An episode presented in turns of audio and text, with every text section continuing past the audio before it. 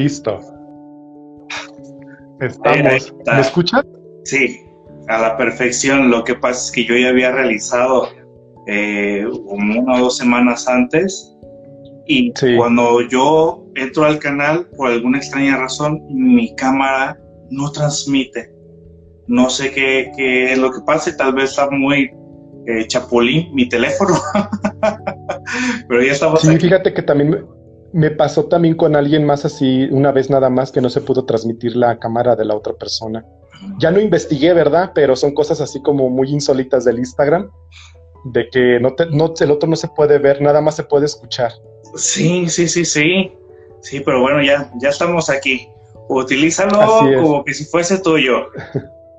ya sé. No, después, después te digo cómo me pasas el link y ya yo descargo el video y este y ya lo puedo publicar yo en mi, en mi red. Perfecto, adelante. ¿Sale? Bueno, Sergio, pues estamos aquí desde Pinza Mazatlán. Ya ves que te contacté este, casi con más o menos unas par de semanas para tener este tema de 40 días de celos de la pareja. Y yo había visto un material que tú tienes ahí en tu red social y se me hizo muy interesante. Entonces, pues vamos a tener esta plática, pero antes de comenzar, quiero leer tu semblanza, pues la charla con la quien voy a tener que es Sergio Rodríguez Bonilla. Es licenciado en Psicología de la Universidad Autónoma de Nayarit eh, tiene una maestría en psicología clínica por el Instituto Superior de Estudios de Occidente. También tiene una especialidad en psicoanálisis por el Instituto Psicoanalítico de Occidente en Guadalajara y además está certificado en psicoterapia psicoanalítica por la Universidad de Sigmund Freud de México y miembro de la Asociación Psiquiátrica Mexicana. Bueno, esto es una pequeña semblanza de lo que, de lo que es tu profesión y de toda tu especialidad que tienes.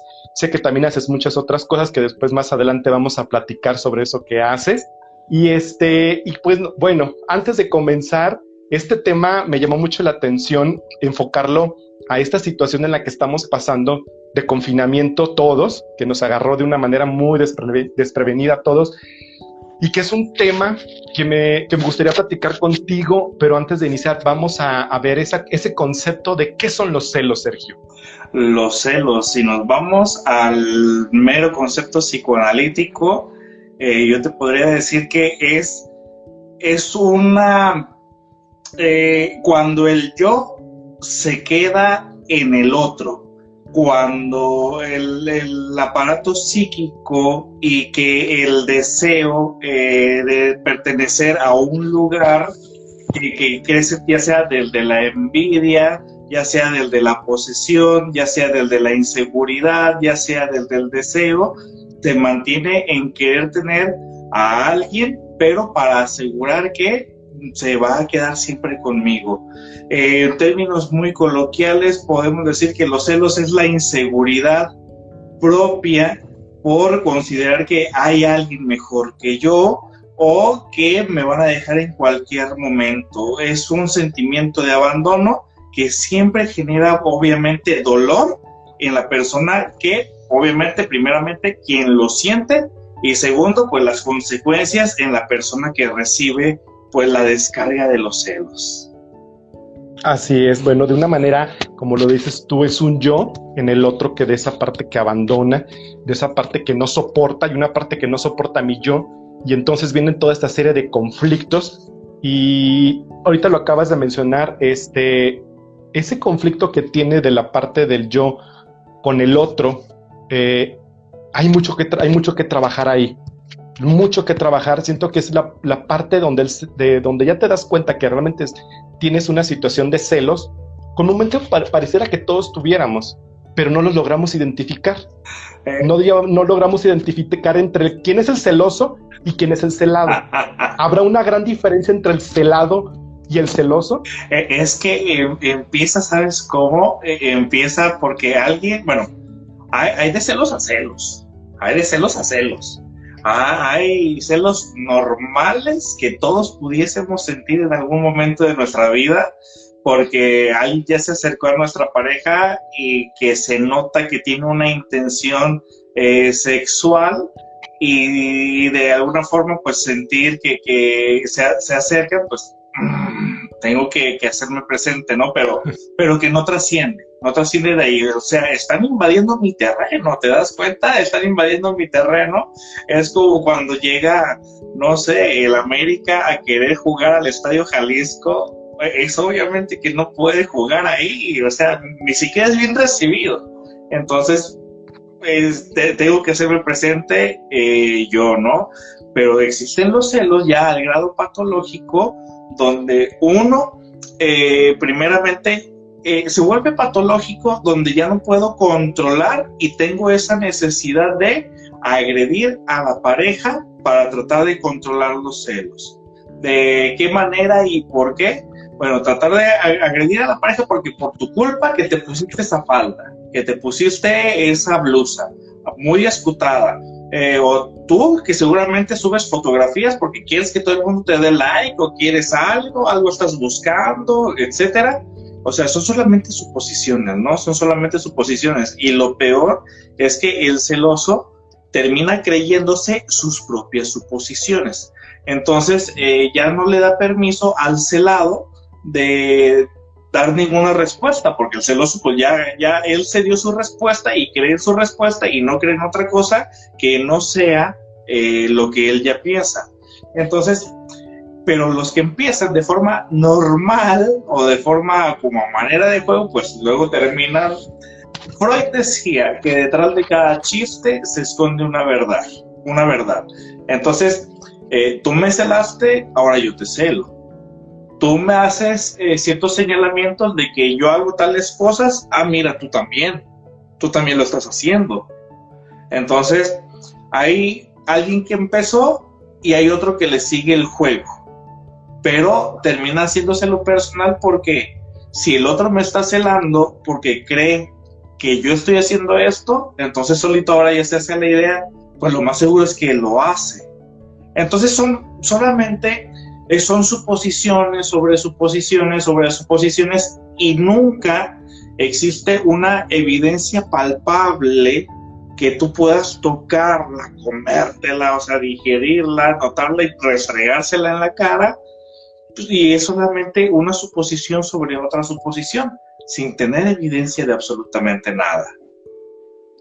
Ahorita que dices todo, es muy complejo a veces entender la parte de la postura del, de esta persona que cela y del, pues, del celoso, ¿no? Porque ambas partes, si no, no llegan a una conciliación, entonces hay un conflicto. Y ese conflicto puede ir cíclico, o sea, no, lo, no va a ser repetir y repetir y repetir la historia, ¿no? Y no salir de ese círculo. Quiero leer un mensaje que, que me parece de aquí, de Ana Cris, dice, me llamó la atención porque dice, en pequeñas dosis los celos pueden ser positivos y en exceso complican las relaciones. Bueno, todo mm, suena lógico, suena lógico, pero no deja de ser inseguridad. Suena lógico, pero no deja de ser este, inseguridad. Todavía si lo pudiésemos ver desde el aspecto de que los celos en pequeñísimas dosis es como la forma romántica de la demostración del amor, eh, todavía sí te la paso, ¿no? Te la compro. Pero todo en exceso, sí, bien dice, todo en exceso es malo, es, es, negativo. Eh, por ejemplo, eh, hasta tomar agua en exceso nos hace daño. Tienes que tomar tu, tu dosis, la, la, que te, la que te compete y que te va a hidratar. El comer en exceso, evidentemente. Los comportamientos también ciertos comportamientos en exceso pues son, son dañinos, no nos generan ningún tipo de, de, bienestar. Lejos de, acercarnos a la salud, eh, nos alejan. Entonces, todo aquello que sea en exceso siempre nos va a dañar, tanto el, tanto el estar demasiado presente como el nunca estar, por supuesto que eh, divide una, una relación. Aquel el celoso hace hasta lo imposible por demostrar su existencia. Hace hasta lo Y el otro también lo permite. El, un otro también lo permite. Ah, eh, eh, exactamente. Para que exista un celoso es porque obviamente también hubo alguien que se permitió ser celado. Así es. Eh, y eso, oye Sergio, y eso es bien importante como saber diferenciarlo porque si no caes en ese círculo vicioso y no sabes identificar. Ahorita con esta pregunta que hizo Ana Cris, era una de las preguntas que tenía aquí planteadas, que tiene que ver con los límites. Es esa recta donde tú tienes que saber en dónde te encuentras, en qué centro, y no irte a los extremos.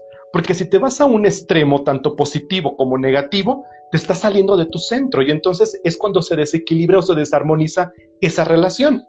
Sí, sí, por supuesto. Lo, que sucede es que, eh, bueno, yo he conocido personas, eh, y, créeme que no estoy hablando de ningún caso de consultorio, he conocido a amigos, amigas, compañeros de trabajo, que pues sabe que eres este terapeuta y es inevitable que de repente te quieran compartir algo y pero te dicen, no, no es consulta, ¿eh? Pero... y ya te platican pues toda la historia y le digo, bueno, pues vamos a platicar, ¿no? Vamos a platicar. Y ya te comparten que eh, eh, sus tipos de reacciones. Eh, una cosa es la persona que al primer conato de celos, hay personas que dicen, no, espera, a mí no me vas a celar, a mí no me vas a andar con tus cosas. Si no me vas a estar creyendo, pues a volar, ¿no? Que te vaya bastante bien. Así como hay personas que en cuanto les empiezan a celar, ay, no, déjate demuestro que no es así, déjame te demuestro de tal manera, déjame decirte que no es verdad. Mira, es más, o sea, solito, es más, si quieres, yo te enseño mi WhatsApp para que veas que no te estoy diciendo. A ver, espérate. Es que al estar en una relación de pareja, o solamente tienes dos opciones. O confías o no confías en, en tu pareja, nada más. Si no confías, pues créeme que muy posiblemente no te la vas a pasar muy bien. y ahorita que dices ese ejemplo, ese ejemplo que dices ahí está, yo creo que la mayor parte de las personas les ha pasado, ¿no? Yo siempre hago la pregunta cuando quieres mostrar, pues quieres, o sea, a ver, mira, mira mis mensajes o mira, mira mis, mis, redes sociales o no sé, la evidencia, ¿no? Quiero darte evidencia para que veas. Pero más bien la pregunta es, ¿de qué te quieres convencer? Qué quieres encontrar. Y también... Sí, ¿de qué te quieres convencer de todo esto? Ajá. Sí, pero también, pero también el, el celado que demuestra también porque necesita demostrar. Ahí, ¿qué, qué, qué es lo que le empuja a tener que demostrar? ¿Qué, ¿Qué, es lo que le empuja a siempre dar como un tipo de, de informe para que le crean? Porque también hay una sensación como de, de insuficiencia de que no, no te soy, o sea, ninguno de los dos se siente suficiente para el otro. El otro necesita, eh, eh, el celoso ya patológico llega a un punto en que necesita controlar y la forma de control eh, va a ser por varios medios. El primero, bueno, no el primero, pero uno de los que son más notorios es el que yo voy a hacer para ti tu mundo interior y tu mundo exterior. Por lo tanto, tengo que cortarte comunicación con todo tu mundo exterior. No te permito que le hables a hombres, no te permito que le hables a otras personas, no te para qué le quieres hablar, para qué lo necesitas, solamente tienes que tener contacto conmigo, ¿no? Te corto toda comunicación con el exterior y después me vuelvo yo necesario para ti Posteriormente lo que voy a realizar a esto es eh, hacerte sentir que, que, solamente yo te puedo solucionar tus problemas o que solamente o que solamente yo te puedo dar valor y tú me lo vas a creer. ¿De qué manera? Cuando yo te digo es que si no estás conmigo, pues la verdad es que nadie te va a querer. Con ese modo que tú tienes, es, muy difícil que alguien te quiera. O, la verdad es que pues, estás horrible, mira cómo te ves, nadie te va a querer. Como que si yo te estoy haciendo un favor al estar contigo. Y entonces, eh, de, alguna forma va de manera gradual hasta saber que tiene control necesita controlar para sentirse controlado a sí mismo. Te controlo para poderme controlar yo. Ah, hay que recordar que, siempre todo gira alrededor del yo. Yo soy el que necesita el control. Yo, yo, yo no te controlo por el amor del control, te controlo porque al controlarte me controlo. Me, me, siento mejor. Y para esto, evidentemente, hay toda una historia de vida que muy particularmente se, se analiza, ¿no? De, de, esta forma.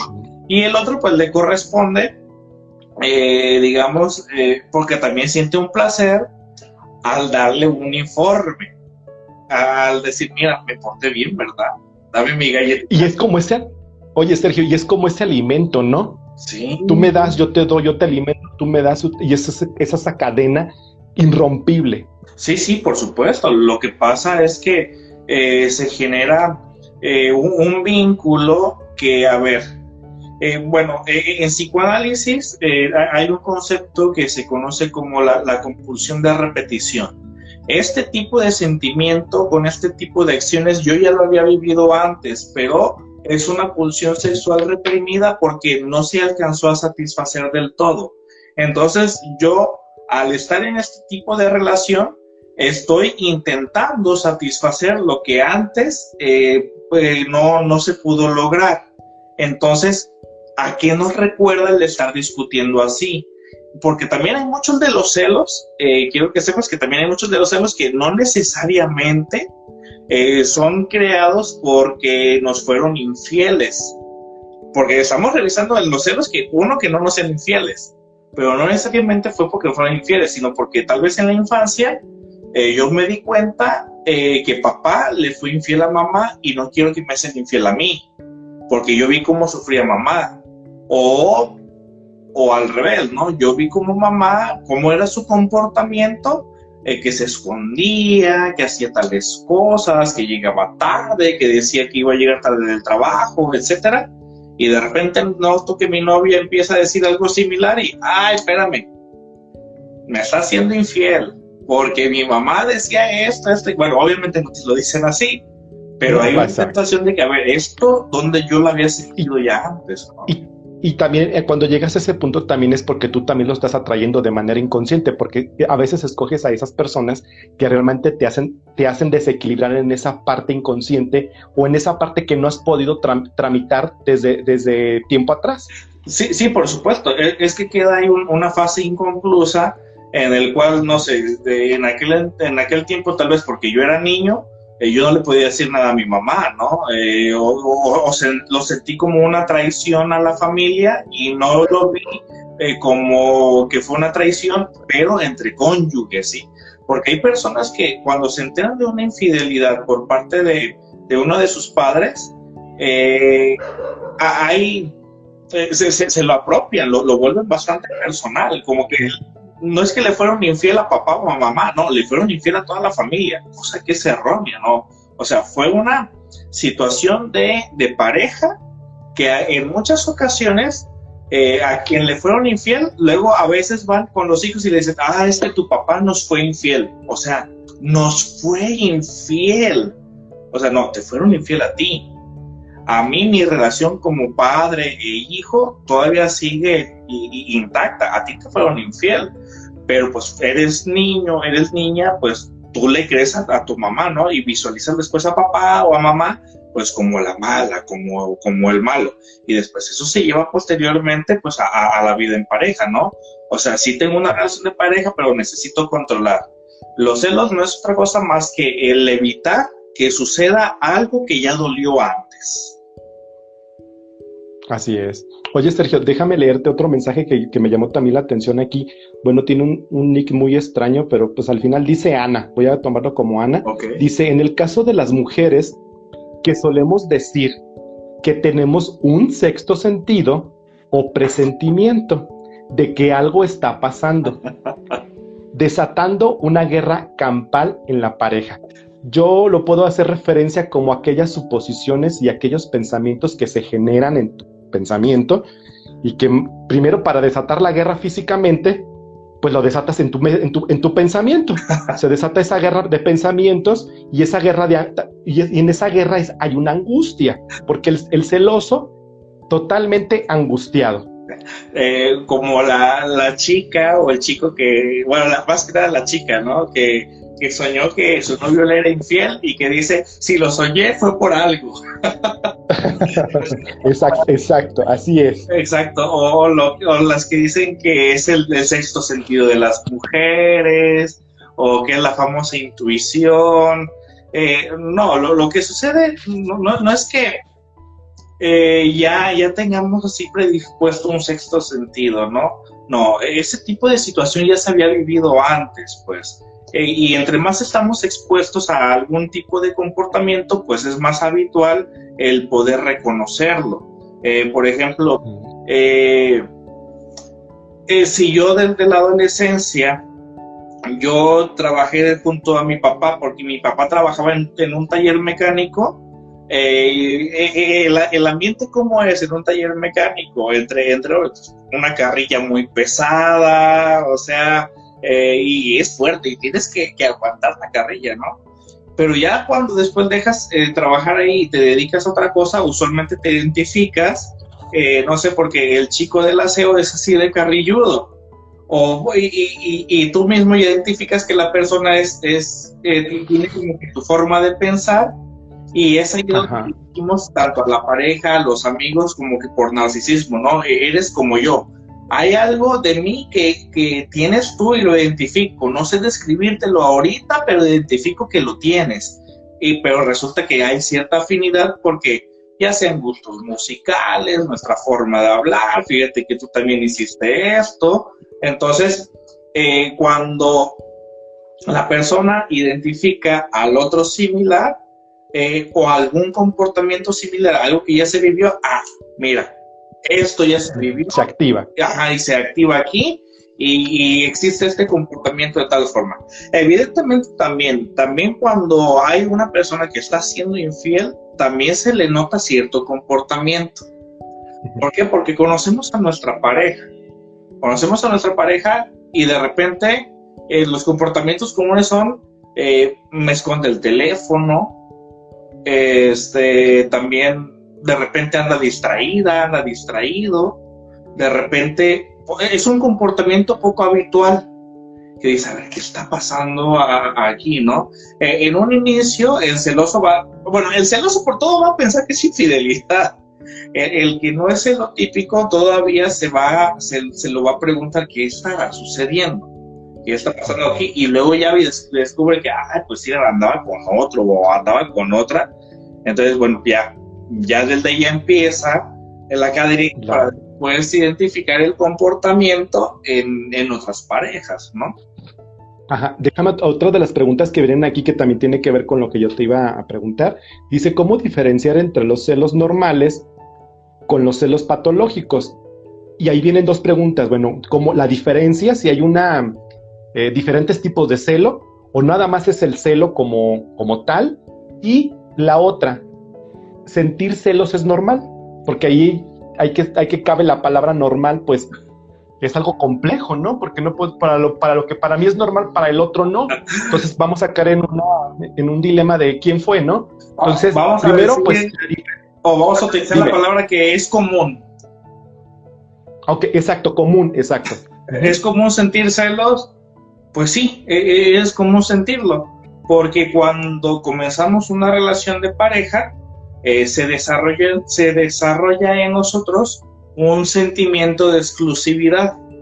Y todo aquello que no me haga sentir exclusivo con mi pareja, inmediatamente voy a, activar mi sistema de alerta y voy a prestar una atención bastante especial y voy a, tratar de, discernir y, de abordar sobre todo el por qué no me estoy sintiendo exclusivo o exclusiva. Y voy a atacar eso hasta que vuelva a sentirme exclusivo nuevamente. Entonces, eh, necesito hacer ciertas cosas para tomar el control y eh, que no vuelva yo otra vez a, a, no sentirme exclusivo. Ahora, ¿existen tipos de celos? bueno, ¿es común sentir celos? Pues es común. Cuando dejas de sentirte exclusivo, pero la exclusividad es algo bastante, bastante subjetivo. ¿Cómo sabes en qué momento eh, ya no eres exclusivo o ya no eres exclusiva? Eh, eh, existen tipos de celos, sí, los comunes que todos podríamos este, desarrollar en, cualquier momento. existen celos proyectados. hay un sujeto que no deja de serle infiel a su pareja y cuando su, eh, y, cuando su pareja le dice, ay, eh, por ejemplo, de la siguiente forma, me acordé de, de cierto eh, caso, un sujeto que sale solamente con mujeres que son casadas, porque no quiere generar un compromiso, no quiere algo formal, quiere solamente eh, ir a picar flores, ¿no? Entonces sale solamente con mujeres casadas. Entonces él sabe que por ser casadas no le van a pedir más. Pero él escucha eh, cuáles son los pretextos que ellas ponen a sus maridos para salir con él. Entonces, los pretextos eh, son, no sé, que me fui con las amigas, que voy a hacer tal cosa, que voy a salir tarde del trabajo, etc. El día que este sujeto comienza una relación de pareja y que su pareja le dice, voy a salir con las amigas. ¡Ay, cabrón! esto donde lo he escuchado antes. Entonces mm, necesito ir a averiguar a ver si es cierto que vas a salir con tus amigas. Porque yo ya he escuchado eso antes y entonces a mí me trauma aquello a lo que más estoy expuesto, no aquello a lo, que no estoy expuesto. Entonces eh, ahí están unos celos proyectados, ¿no? Y bueno, los, celos patológicos, los celos patológicos son aquellos donde ya el sujeto eh, responsabiliza por completo a la pareja de que los demás volteen a verla y que siempre existe un deseo sexual por parte de los otros y que también por parte de su pareja y que por todo le quiere ser infiel, tenga la evidencia o no, y esto ya cae en un, eh, en un trastorno paranoide de que, mira, me quieres ver la cara, me quieres ver la cara de pendejo, ¿no? Me quieres ver la cara de que soy esto, de que soy lo otro. Entonces, eh, el sujeto no es que se proyecte, es que ya se encuentra en un grado patológico. Entonces, es, está buscando información, uno, no que necesariamente sea verídica, está buscando información que confirme su forma de pensar que son cosas muy diferentes. Una cosa es que yo voy, eh, por, ejemplo, ¿sabes como qué ejemplo? Eh, hay gente que se le va, ay, yo, yo, ya eliminé a dos o tres de mi face, la verdad, porque no se cansan de, en cada posteo, de tirarle a López Obrador. No porque yo le vaya al peje o no, no, sino porque ya me enfadó de que nomás hable de López Obrador y que lo haga para hablar mal de López Obrador y digo, no se cansará esta persona de todo el día estarle tirando a López Obrador, pero utiliza información de páginas como patitos.com, eh, radio, radiochapulín.com, o cositas así, o sea, fuentes no confiables, ¿no? Fuentes nada, fuentes nada confiables y que luego te encuentras que Blogspot de sabe qué tanto, que no es una fuente de noticias, sino que se roban las noticias de otro lado, pero bien tendenciosas, ¿no? Y que nunca hay evidencia de lo que dicen. Bueno, ese tipo de, de, fake news lo que la utiliza la, la gente que, que quiere confirmar su forma de pensar, no tanto por confirmar la verdad sino por confirmar su forma de pensar. Entonces, el celos patológico utiliza eso, todo aquello que le dé sustento a él para confirmar que le están siendo infiel. ¿Y cuál puede ser una información verídica para el celoso? Que otro hombre ya volvió a ver a su, a su pareja. Que porque llego yo y siempre estás rodeada de hombres eh, en tu trabajo. O que estás realizando eh, este, acciones donde tú te quieres, eh, no sé, lucir con los demás y quieres que te vean los hombres como como subir fotografías, a, como subir una selfie, como todos hemos subido selfie en alguna ocasión. Ahí deja la diferencia, ¿no? Yo creo que con todos esos ejemplos muchos están haciendo un match de todo lo que estamos diciendo aquí. Dice Ana Cris, dice, Paracelso decía que nada es veneno, todo es veneno, que la diferencia está en la dosis. Pues yo siempre he dicho que o es o no es, y si es veneno, es veneno y te va a matar. Mira, así sean pequeñas dosis. Aquí está utilizando el recurso que confirme su forma de pensar, ¿no? Así es. El veneno es veneno. Así, así de, digas que es poquito, mucho. O sea, yo creo que esa medida no existe. Lo es, te lo tomas y, y te va a pasar algo. Como los que dicen que poquito veneno no mata. A ver, mira, eh, poquito veneno no mata en el momento, pero una cerveza hoy, otra cerveza mañana, otra cerveza pasado mañana, otra cerveza, eh, en algún momento va a comenzar a hacer cirrosis.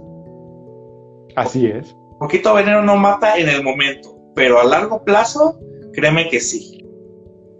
Así es. Otra de las preguntas dice, bueno, es un comentario, dice Ana Cris, dice, se ha convertido en una verdad absoluta, es decir, que todos los excesos son malos.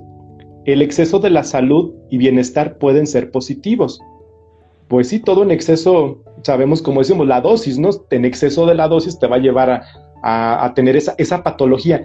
Y también la patología siento que también tiene que ver con la, con este, con tus funciones, que ya dejas de hacer ciertas cosas por estarle eh, apostándole tanto a la, a, la, a la, búsqueda de la verdad y, y, dejas de hacer aquello por convertirte en aquel investigador o investigadora de, de confirmar tu verdad.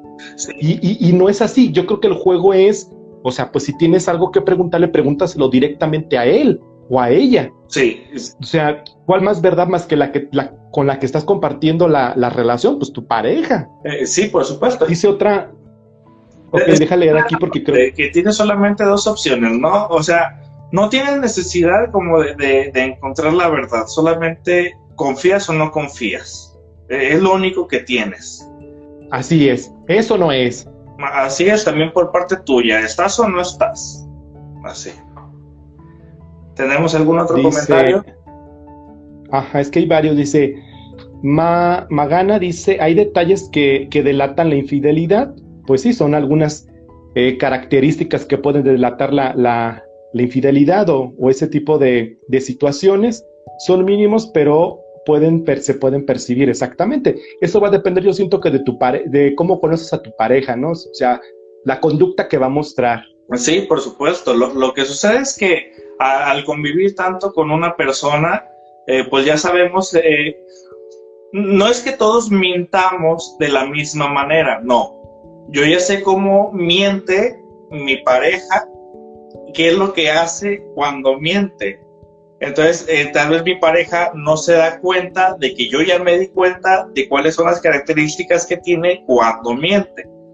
Eh, los más notorios son cuando una persona da, da de, detalles exagerados y que nadie le pidió, ¿no?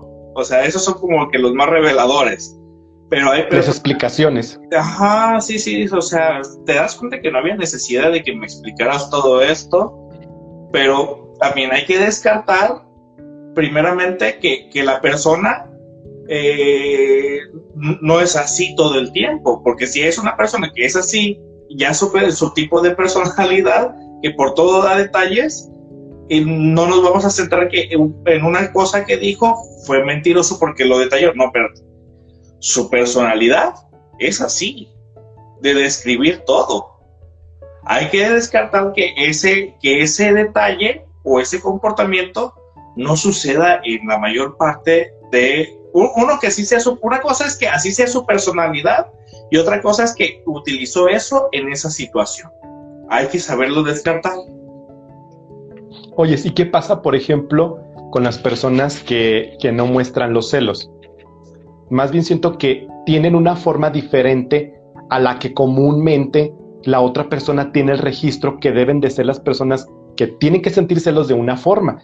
Por ejemplo, me ha tocado escuchar, eh, pues es que mi pareja no me cela, yo digo, bueno, a lo mejor tiene una forma distinta, si te cela, a lo mejor no son, no son celos demostrativos como a lo mejor tú quieres que te cele. Entonces dice la otra persona, es que si no me cela, no me quiere, no me ama. sí, es que así como no todas las personas demostramos eh, nuestro afecto hacia los otros de la misma manera, o sea, hay personas que para demostrar afecto a cada rato le están diciendo a su pareja te amo mientras que hay otras personas que para demostrar afecto, eh, digamos, nunca dicen te amo, pero eh, van y le regalan cositas o le hacen o le elaboran cosas. Eh, yo, este, yo siempre, eh, yo, yo, tengo que hacerlo y darte, mira, yo, yo te lo hice, no te lo digo verbalmente, pero con mis actos yo te, yo te lo demuestro. O, o sé que a ti te gusta tal cosa, pues vamos a hacerlo, ¿no? Ah, hay diferentes, pero Y también hay personas que, que hacen todo, todo, ¿no? Que, que lo dicen, que lo actúan, que lo demuestran, o sea, todo, ¿no? Que se entregan. Pero así también hay personas que, que no demuestran para nada, este, o, o, no que no demuestren. Eh, no, no, así como no amamos de la misma forma, no celamos de la misma manera. Hay personas que eh, al primer conato de, este, de, de, que se está alejando la exclusividad, inmediatamente demuestran los celos. Hay personas que como a los niños, ¿no? Te cuentan, te cuentan hasta tres. Mira, esta fue la primera vez, hasta la segunda, hasta la tercera y en esta yo ya exploté. O sea, se lo guardan, se guardan el coraje. Pero cuando, cuando lo sacan, sacan lo de todas las ocasiones que no lo sacaron. Así como hay personas que pues en silencio bajo su subjetividad, le van restando puntos a la pareja y llega un momento en que sabes que tú y yo ya no vamos a ser novios, tú y yo ya no vamos a ser pareja. Eh, no te lo dije, pero te estuve contando las ocasiones que ya no me sentí exclusivo o exclusiva y sabes que no me conviene, ¿no? Ya me tengo que alejar de, aquí. O hay personas que simplemente desaparecen, que eh, demuestran los celos de diferente forma. O hay personas que también eh, en cuanto sienten celos por todo y en cualquier momento, quieren terminar la relación de pareja. Utilizan ese recurso de hasta aquí llegamos, aquí. Y eso es una forma de asegurarse a sí mismos que el otro les quiere o no, porque si, el, si ven que su pareja les dice, no, por favor, hay que seguir, si te amo, si esto, si lo otro, no, ya, a la chingada, a chingada a su madre. Yo no, yo no tengo necesidad de esto, ni que para nada. Aquí que termine nuestra relación. Y pero estoy viendo que el otro me está rogando, ¿no? Y eso me causa placer porque, ah, mira, sí, sí le importo, sí le, sí le interesa, ¿no? Ah, pues sí, sí hay que seguir. Al día siguiente, ¿no? Como si no hubiera pasado nada. Exactamente. Entonces, el utilizar también el recurso de querer terminar la relación por cualquier cosa, pues también es un recurso bastante, eh, pues bastante, es un recurso pasivo-agresivo, si te das cuenta. Porque sí, exacto. Eh, y, se necesita, y se necesita uno y el otro. E, exactamente. Entonces, eh, todo, ah, fíjate cómo hay comportamientos de todo tipo que puede ser patológico, ¿no? Sí, de hecho, yo creo que la parte que, que, más trabajo le da, bueno, a los pacientes, en este caso, cuando llegan allá a un proceso terapéutico, pues es esa parte, conocer a tu pareja, ¿no?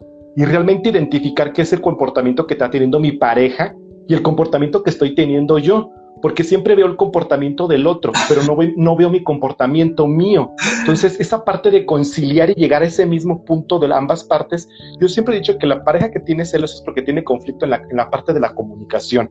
Sí, sí, porque realmente si no conoces tu pareja, si has tenido 10 años, 20 años, 30 años y has permitido todo esto, pues entonces, ¿qué, qué, qué, ¿qué, ha pasado por tu mente para poder llegar a otro punto de tu vida y tomar una decisión que realmente ya dices, no, pues necesito terapia? Que son pocas las personas que realmente les caen así el insight de 20, decir, sabes que necesito un proceso terapéutico, pero conmigo y con mi pareja, no nomás conmigo, sino los dos. Sí, sí. Déjame leerte aquí, dice Kenia, dice, a mí me decían, eres la persona menos celosa que conozco y cuando muy celoso, yo soy muy celosa, o sea, ella dice que sí es muy celosa, pero no los demuestro como esa persona. Fíjate cómo la percepción, ahí tiene que ver la percepción, ¿no? Y es una, también falta como la falta de autoconocimiento, porque puedes a lo mejor decir que no, pero estás proyectando otra cosa diferente hacia afuera. Sí, por supuesto. Es que también se tiene, también también se puede tener el miedo de que si le demuestro celos me va a dejar. El abandono. Exactamente. Entonces, eh, prefiero eh, tolerarle muchas cosas, prefiero aguantarme porque no quiero que me deje. Entonces, tal vez sí siento celos, pero no los voy a demostrar porque también tengo miedo de que mi pareja me deje. Entonces tengo que comportarme como una niña buena o como un niño bueno que, que no causa el Imagínate todo ese comportamiento de, comportarte como algo que no, qué angustia y qué sufrimiento todos los días o todas las noches. Imagínate el día, que el día que tu pareja tiene que salir, el día que tu pareja no está contigo, imagínate la angustia que estás pasando por no demostrar o no demostrar, sino sentarme con mi pareja aquí, o sea, a ver, necesito platicar contigo y escucharte, escuchar ambas partes y mira, está pasando esto conmigo y necesito llegar a, una, a un acuerdo. Pero imagínate si no llegue ese acuerdo y todos los días la pareja se va y está pensando y no le, no le digo o no, o no se lo hago saber, pues es una angustia y un sufrimiento las 24 horas. Es que existen también personas que eh, de alguna forma desde pequeño se les enseñó eh, que tenían que ser complacientes en todo, si no, no iban a ser aprobados.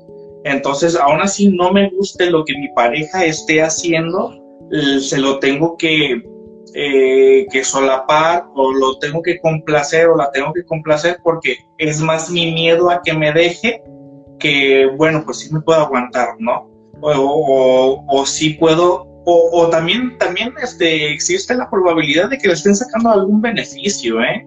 Algún beneficio de que, bueno, pues... Eh, por DVD. Eh, lo primero que se me viene a la mente son este, algunas personas que viven en, en comunidad rural y que tienen al, marido que es alcohólico y que eh, siempre fue el hombre de la casa y que es el único sustento del hogar y que se va y que le es infiel a la pareja, pero la pareja pues no, no estudió, no trabaja, no, no tiene ingresos, depende única y exclusivamente de, su esposo eh, de manera económica y que no se va, pero porque la están manteniendo. No se va porque recibe, e, e, él es su fuente de ingresos. Prefiero aguantar los chingadazos, prefiero aguantar las infidelidades, prefiero aguantar todo, eh, pero con que me sigan manteniendo y yo no ocuparme de mí mismo o de mí misma, porque tal vez si yo lo hago por mi cuenta, no me va a ir bien.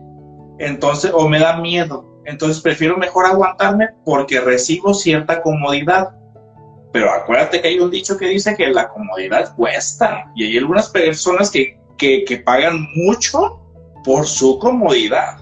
Entonces, ahí es donde identifico que mi principal objetivo no es tanto amar a mi pareja ni amarme a mí, sino asegurar que alguien me, esté manteniendo, asegurar que alguien me esté dando, eh, que, que, sea, que alguien sea un proveedor que, yo siga manteniendo mi existencia, porque si lo hago yo por mi cuenta, pues la verdad es que me da miedo, nunca lo he intentado, me da bastante miedo. Entonces, hay que ver qué, es lo que mantiene a una persona en un lugar que no le está gustando, bueno, o que dice que no le gusta. y ahorita, ahorita, que, ahorita que dices de eso, me, me voy a hacer la pregunta. Entonces, los celos ¿quiénes son más celosos, los hombres o las mujeres? ¿Tiene que ver con la cultura? Tiene que ver con una cultura mexicana en la cual obviamente es cultural, esto de los celos es cultural, porque creo que tiene que ver la, una parte de, esta configuración de los celos es la, las relaciones sociales, cómo se van configurando y toda la, toda la carga que traemos como cultura mexicana. Entonces, esta parte también yo creo que es importante porque veo, por ejemplo, los, los, la, todos los, ah, los europeos, eh, es poca el índice de, de, separación de parejas, y si se separan son a lo mejor por, por otras situaciones, no por celos.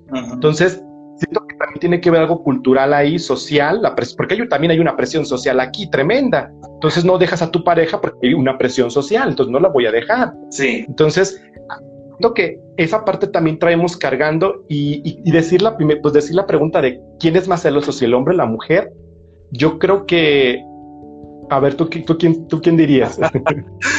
Mira, sentir celos no es los...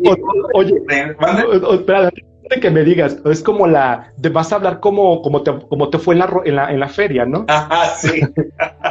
sí, sí, hay personas que dicen, no, los hombres. Pues sí, porque... ¿Cómo te fue? es como que si preguntamos, ¿quién es, más, ¿quién es más infiel, los hombres o las mujeres?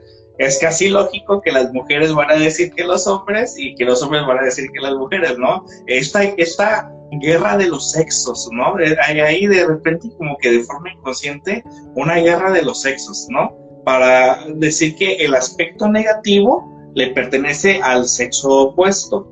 Pero basándonos a los celos, eh, eh, los celos no son un comportamiento exclusivo de un sexo, ya sea el hombre o sea la mujer Así es. es. un comportamiento que, que se da. Lo que sí te puedo decir es que eh, los celos patológicos, la bibliografía menciona que sí apunta a que es el hombre el que suele desarrollarlo un poco más, los celos patológicos.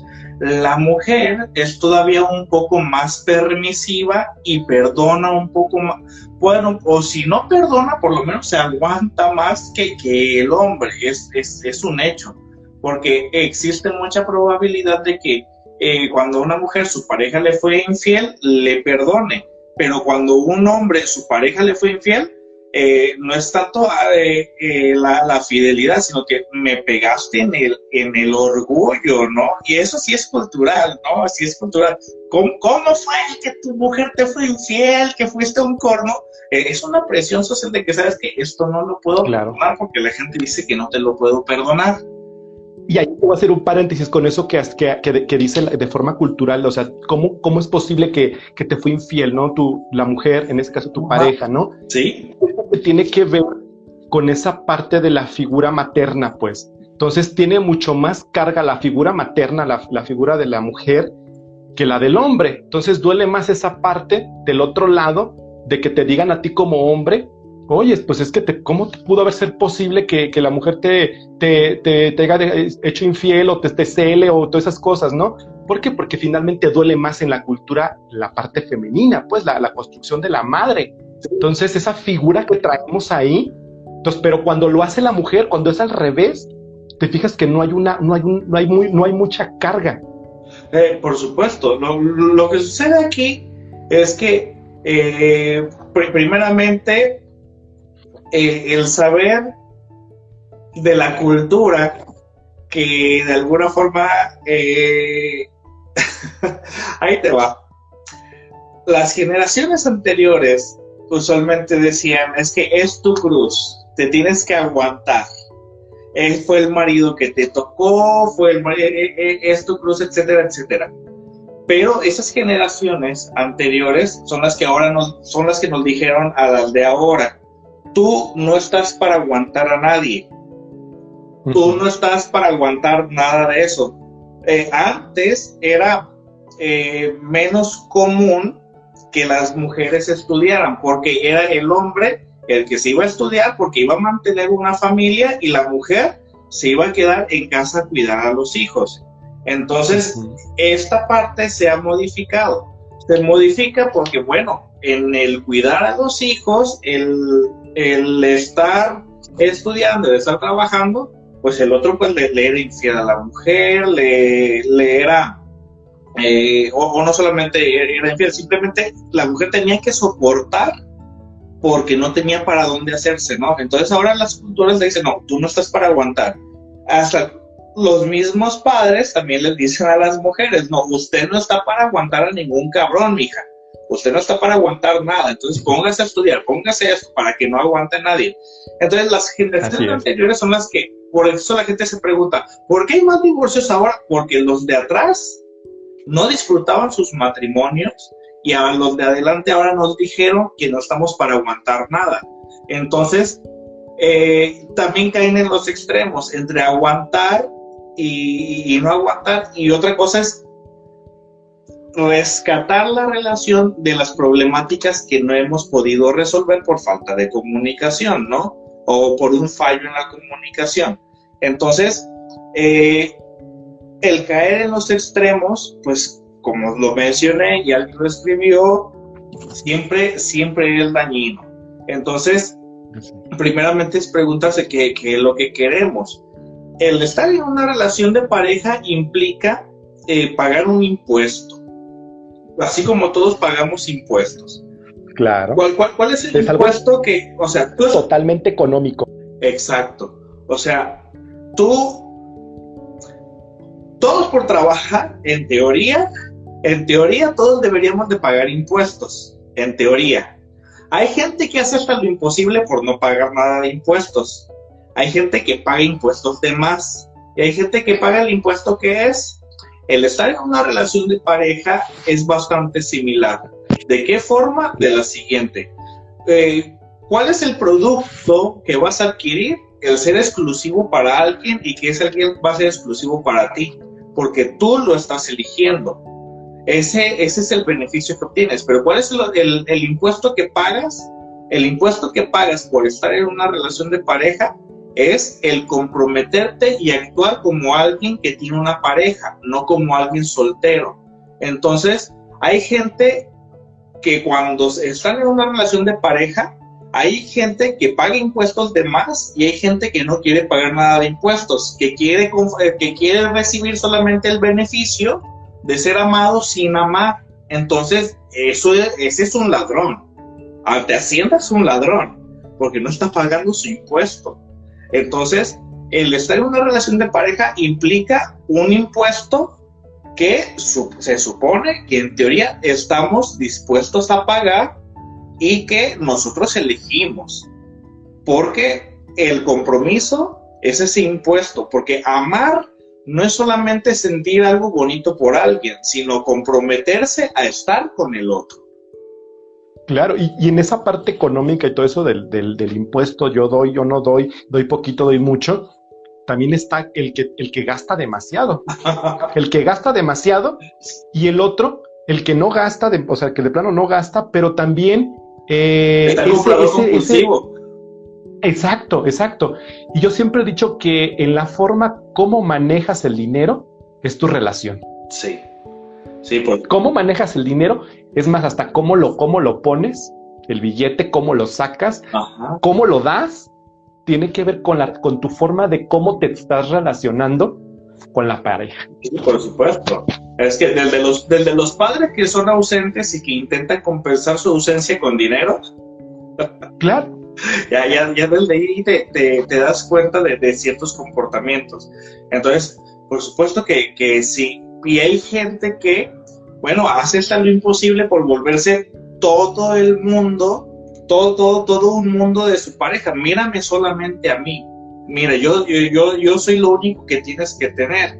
Es que sentir celos es, un comportamiento habitual, pero eh, eh, ¿en qué momento sabemos que ya es patológico? Porque hay parejas, hay personas que, que se unen para destruirse también hay que tener en consideración que hay, que hay gente que lo que los une es la destrucción y hay gente que lo que los une es la, es la construcción. Entonces hay gente que se construye y hay gente que se destruye. Hay gente que eligió una pareja porque sabes que este cabrón va a ser mi, mi saco de box y ahí voy a sacar todo.